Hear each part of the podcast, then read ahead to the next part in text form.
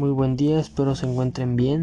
Este, para continuar con el, la segunda lectura de El talento Toyota, integrado por su servidor Neftali Pineda y mi compañero Ángel Ramírez. En esta ocasión le hablaremos sobre Toyota trabaja duro para desarrollar gente excepcional. En base a este, a este título nos damos cuenta de que el fundador de la empresa necesita gente excepcional para crear un trabajo excepcional. Sin embargo, todo esto tiene un proceso. Leyendo el libro y este, dándonos una idea, nos damos cuenta en que la gente que entra a trabajar esta empresa, que es Toyota, debe ser altamente capacitada para así efectuar las labores en las que son requeridos. Más que nada esto tiene un desarrollo y la gente lleva una capacitación por gente que ya fue este que ya tiene un cargo mayor y que es calificada para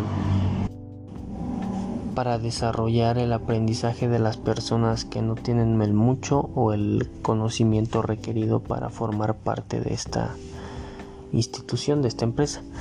Este más que nada nos dice que Toyota trabaja continuamente para mejorar los métodos de capacitación. Cada integrante que llega a esta empresa debe ser capacitado a un nivel alto para trabajar con precisión o toda la operación se derrumba como un castillo de naipes. La capacitación debe lograrse mientras se mantiene el paso de línea de producción más que nada esto nos quiere decir que Toyota no para de trabajar, siempre está en, en, en, actividad y más que nada eso es la, lo que le hace una empresa excepcional, ya que todo su personal está bien capacitado, todo su personal sabe qué es lo que debe de hacer y qué no debe de hacer. Más que nada esto es este eh, hecho para que todo salga bien y no haya mucha pérdida más que nada este de capital, mucha pérdida de capital y la capacitación estandarizada para satisfacer las necesidades globales. Toyota está incrementando el énfasis en la capacitación al abrir tres centros de capacitación regionales llamados centros de producción global. Este está prácticamente Sabemos que es una empresa de nivel internacional.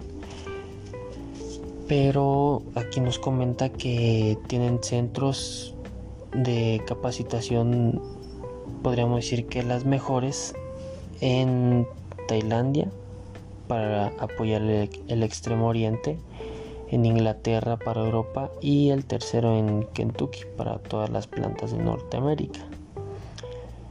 Más que nada nos quiere decir que se enfoca mucho en que la capacitación y el aprendizaje de, de sus integrantes sea muy buena para poder así llevar un trabajo muy bueno también, más que nada.